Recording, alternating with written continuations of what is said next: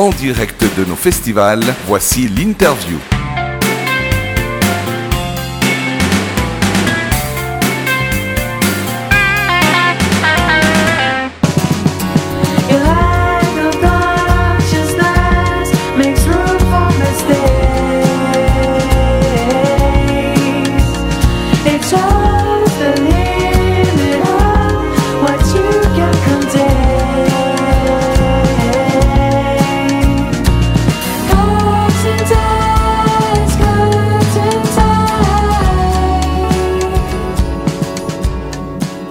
Sur Redline Radio. Nous sommes toujours en direct du euh, Paléo Festival de Nyon, édition 2019. Euh, et nous avons la grande chance d'accueillir un groupe suisse, et plus particulièrement un groupe genevois, qui vient d'ailleurs de se produire pour les pros euh, des médias dans ce qu'on appelle un showcase au Cosmo ici au Paléo. C'est le groupe Quiet Island. Salut les Quiet Island. Bonjour. Salut. On a Julien avec nous et Laurent. C'est juste? C'est ça.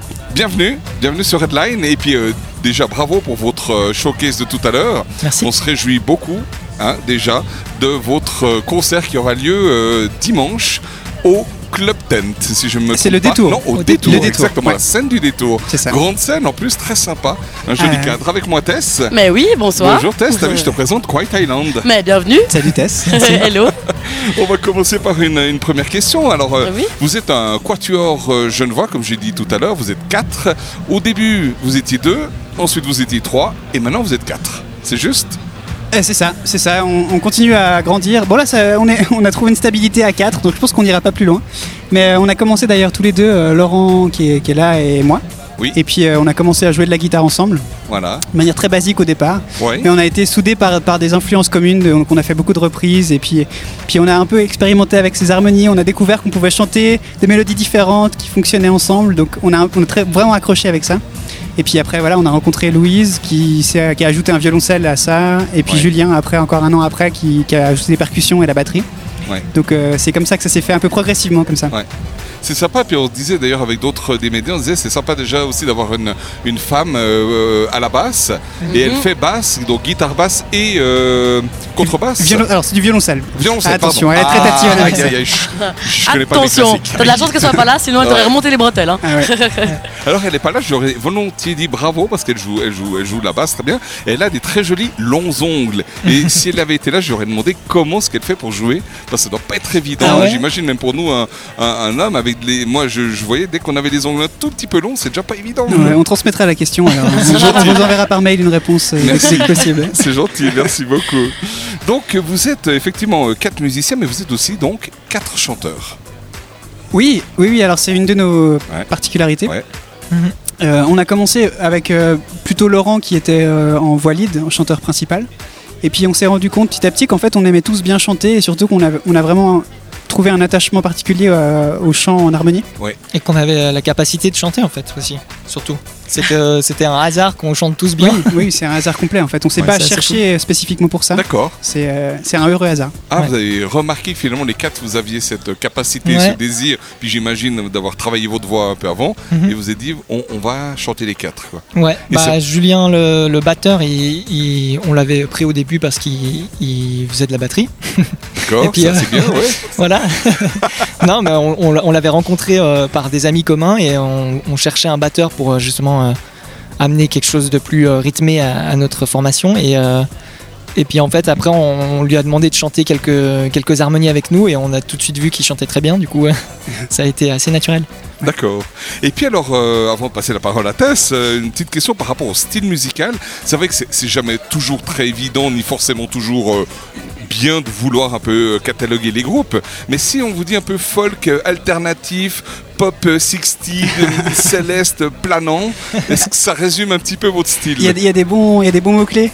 Mais c'est vrai que la, catégorisation, c'est quelque chose qui a vraiment fait partie de notre parcours et contre lequel on, essaye parfois un peu de lutter parce qu'on a commencé notre, première, euh, notre premier groupe, on était les quatre mêmes, mais on s'appelait The Postmen avant. D'accord. Donc c'était les mêmes personnes, mais un nom de groupe différent.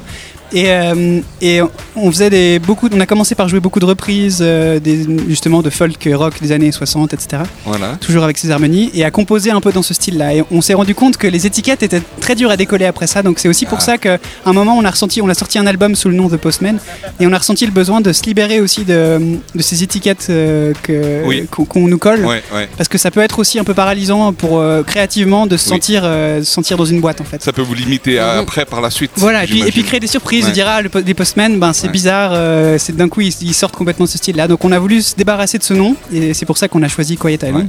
Mais sans vouloir peut-être donner un, un style officiel, c'est vrai que le- la musique planante, en tout cas de ce que j'ai j'ai écouté de vous, je crois que ça, ça semble être vraiment ça. Quoi. Je veux dire, autant vous sur scène que nous en vous écoutant, on, on plane vraiment. Quoi. Ouais, je pense qu'il y a- il y, a un aspect qu'on a travaillé depuis le, justement depuis le changement de nom euh, quand on était The Postman avant. On a justement changé ce nom et puis on a travaillé plus un aspect qu'on avait déjà un petit peu, mais pas, pas autant que ça. Un aspect justement planant et on travaille plus les, les instrumentaux et les voix et enfin ouais beaucoup d'atmosphère. On essaie de créer pas mal Ouais. d'atmosphère dans les chansons.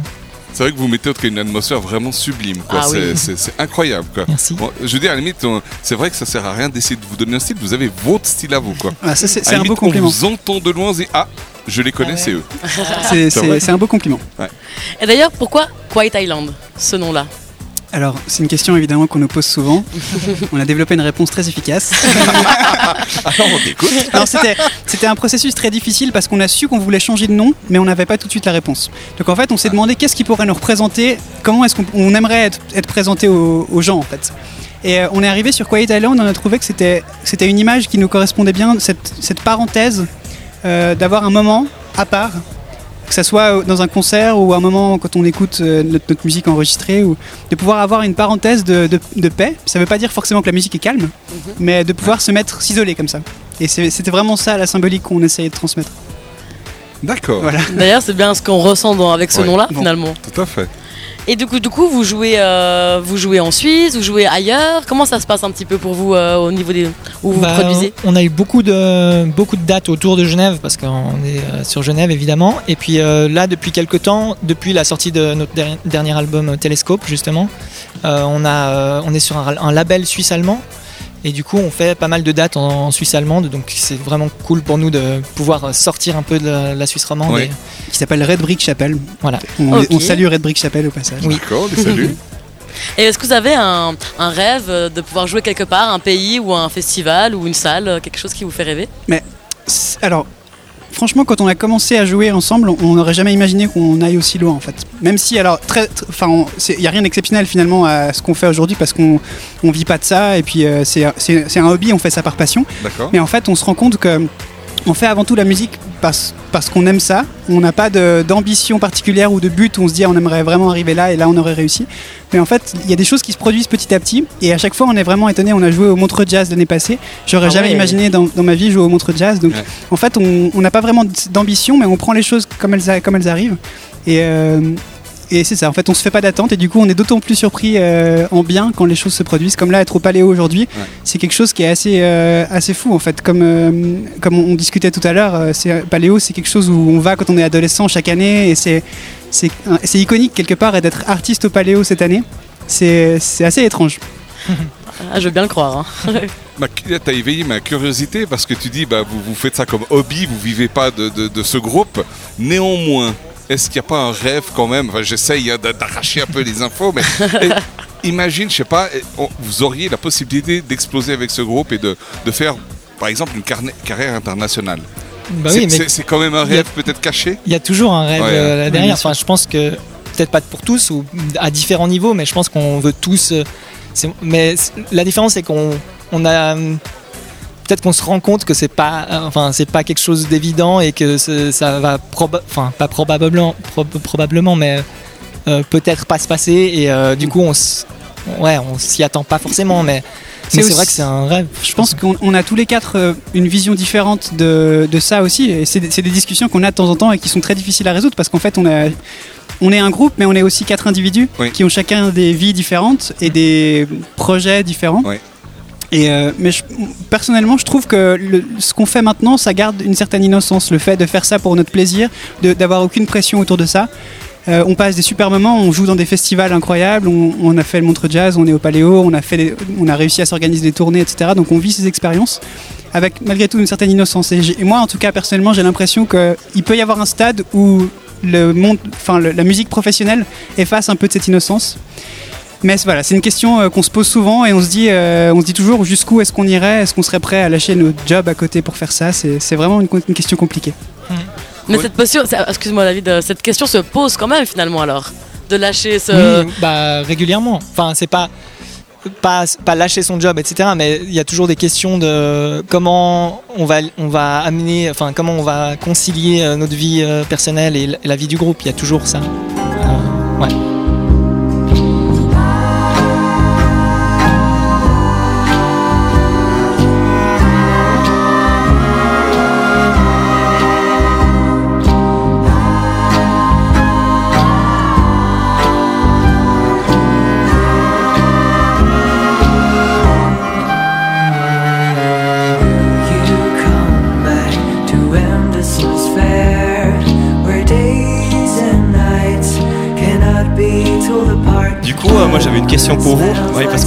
La cruche de temps en temps aussi, euh, lors d'émissions euh, ou de reportages divers. Euh, moi, c'était plutôt par rapport à, à- à votre côté musicien, artiste. Vous avez tous, on va dire, votre, votre instrument de base et puis vous en faites également d'autres. Vous jouez d'autres instruments. Mhm. Est-ce que vous avez tous appris dans les écoles de musique ou est-ce que vous vous considérez comme étant autodidacte? Alors c'est une bonne moitié-moitié, puisque Louise, euh, qui joue le violoncelle et de la basse, a fait euh, forcément le conservatoire. Quand on apprend euh, le violoncelle, il y a pas il y a très peu d'autodidactes en violoncelle. Par contre, elle a appris la basse toute seule. Et Julien a fait le conservatoire jazz en batterie. On reconnaît le style du Donc, reste, hein, voilà. le côté style jazz, drum, enfin drum Exact. jazz, effectivement. Du coup, il a lui aussi ce background académique, on va dire. Mais on est tous autodidactes pour au moins un instrument. Parce que par exemple, Julien le batteur euh, a fait du, fait du piano, de la guitare. euh, et euh, en studio, euh, quand on a enregistré l'album, d'un coup, euh, on avait un vibraphone. Et il, il a joué du vibraphone et en 5 minutes, il avait euh, réussi à jouer les parties qu'on voulait jouer. Donc c'est vraiment un multi-instrumentiste assez incroyable. Et puis nous, pour notre part, Laurent et moi, on a aussi appris la guitare euh, tout seul. Avec Internet, avec YouTube, avec... euh, C'est vrai qu'on Ouais. a des supports qui aident aussi pas mal, Ouais. effectivement. Ouais. Euh, moi, pour moi, c'était le ukulélé, par exemple. Ah ouais. Donc, euh, bah oui, et ça fonctionne en fait, effectivement. Euh, moi, j'aimerais juste aussi revenir peut-être par rapport à votre album euh, Télescope, hein, qui est sorti en 2018. C'est votre dernier album sorti. Euh, vous avez décidé euh, ben, d'aller vous isoler euh, en Angleterre, à Londres. Euh, Est-ce que ça a été un, choix Enfin, disons que, est-ce que pour vous Londres c'était vraiment l'endroit à aller ou est-ce qu'il y avait d'autres options Euh, ou pourquoi pas, euh, pourquoi ne pas avoir être, resté en Suisse en fait pour, pour enregistrer? Bah, en fait, il y avait évidemment Londres, c'était un- une destination de rêve depuis, longtemps parce que c'est un- peu nos influences sont, sont euh, de ce côté-là. Après, euh, euh, pour cet album-là, on voulait d'abord aller euh, dans le même euh, studio qu'on avait, où on était allé pour le premier album en fait, en Bretagne, qui s'appelle Kerouac. Ah. Et euh, finalement, on a rencontré Robin Giraud, qui est un, euh, musicien bien connu de la place Genevoise. voilà, qui fait un peu de tout. Il, est- il pr- participe à beaucoup de projets. Et on, on- on aime bien ce qu'il fait et on, on l'a, on l'a approché pour qu'il fasse la production, enfin, qui nous accompagne dans la, création de l'album et l'enregistrement. Et il nous a proposé justement ce, studio euh, à Londres qui s'appelle Wilton Way Studio. Et euh, il nous a proposé ça parce que c'était un contact à lui, je pense qu'il avait, et euh, il, pensait que ça allait bien coller. Et effectivement, c'était exactement ce qu'il nous fallait pour cet album. Ouais. Donc voilà, on était à Londres avec, euh, euh, Robin Giraud et puis euh, la personne qui a mixé et fait le- l'engineering de l'album qui s'appelle Camp, qui est un Français exilé à Londres.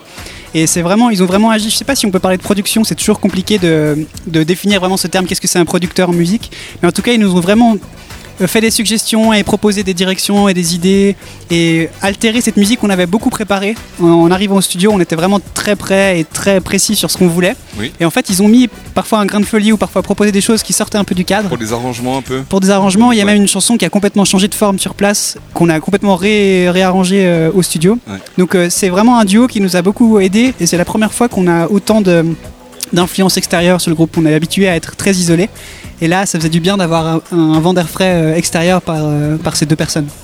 Ch- Chouette. Quels sont vos, vos projets pour l'avenir, en tout cas du moins pour lesquels vous pourriez un peu nous dire quelques mots? Euh, bah, en ce moment, on est en train de travailler sur des, des nouvelles chansons pour sortir un, un EP, donc quatre Ouais. chansons. Et on a passé une semaine de résidence en Italie euh, euh, la semaine passée pour, euh, pour travailler ces chansons justement. Et on- c'est en train de prendre forme petit à petit. Ça fait, ça fait un petit moment que qu'on a cette idée de, de pouvoir sortir quelque chose où chacune des chansons serait écrite par une personne différente.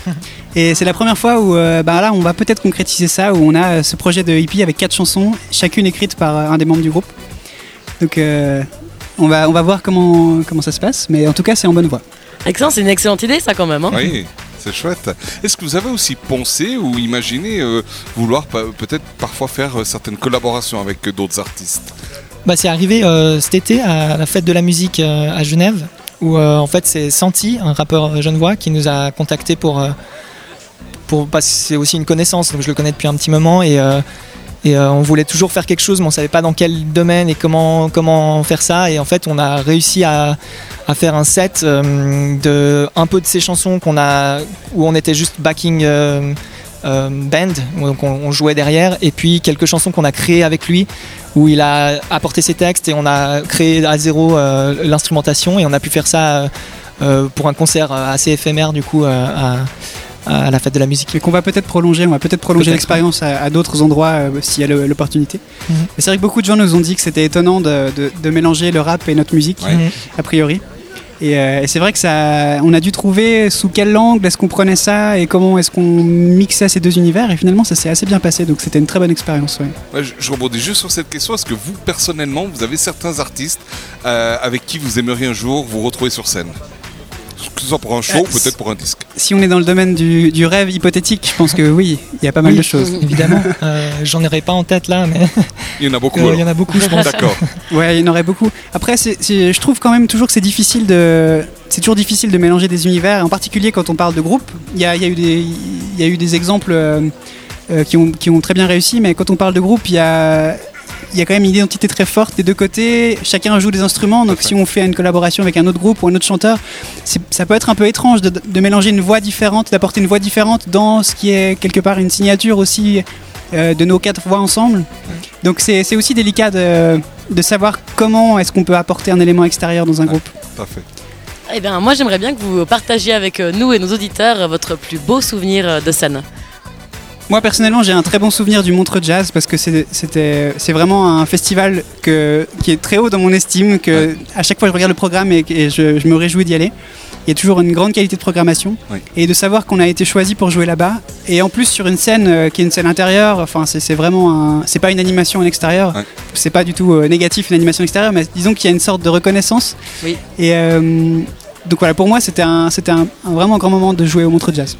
Moi j'ai un souvenir de la, fête d'une fête de la musique euh, euh, à Genève euh, où on était on jouait dans une, cour qui était assez jolie et ça sonnait super bien acoustiquement. On était on a pu se mettre au milieu des, gens et, faire ce qu'on aime faire à la fin des concerts. On, se met un peu au milieu des gens et on, chante quelques chansons a cappella ou juste avec une guitare.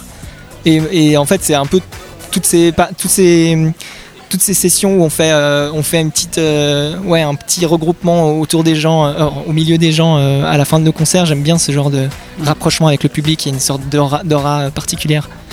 C'est ça un peu mes souvenirs de. Et, pour te rejoindre sur ce souvenir-là, je pense que je pense aussi que c'est. J'ai l'impression que c'est la première fois qu'on a eu un concert où on était vraiment, on a eu un certain, on a ressenti un certain succès quelque part. Ah, J'ai l'impression qu'il y y avait du monde ce jour-là Mhm. et que. Je pense que c'est un souvenir assez fort aussi. La première fois, on a joué dans beaucoup de scènes euh, ouvertes, euh, de scènes libres, et puis des, voilà, parfois les gens euh, étaient là, pour écouter, parfois pas du tout. Donc, je pense que cette expérience de- d'avoir un public qui est vraiment là pour vous écouter et qui apprécie, c'est aussi une première fois qui est assez, assez importante. Ah, Quand les gens se déplacent vraiment pour vous, Voilà, il y a quelque chose quand même. Voilà. Ouais. Ah, c'est clair. Bon ben, Quiet Island, c'est un groupe qu'il va falloir venir déjà écouter, en tout cas au Paléo, sur la scène du détour le dimanche. Vous avez l'horaire exact? 18h15. 18h15, Voilà. Très précis. génial. Ben, le rendez-vous est pris. On se réjouit de, de vous entendre sur la scène. Et puis, euh, tout de bon pour la suite. Merci On beaucoup. se réjouit de vous recroiser, de vous entendre. Et puis de, de peut-être une prochaine interview sur Headline. Avec plaisir. Volontiers. Merci, tout de bon pour vous. Merci. À la Merci. prochaine. À bientôt. Ciao. À bientôt.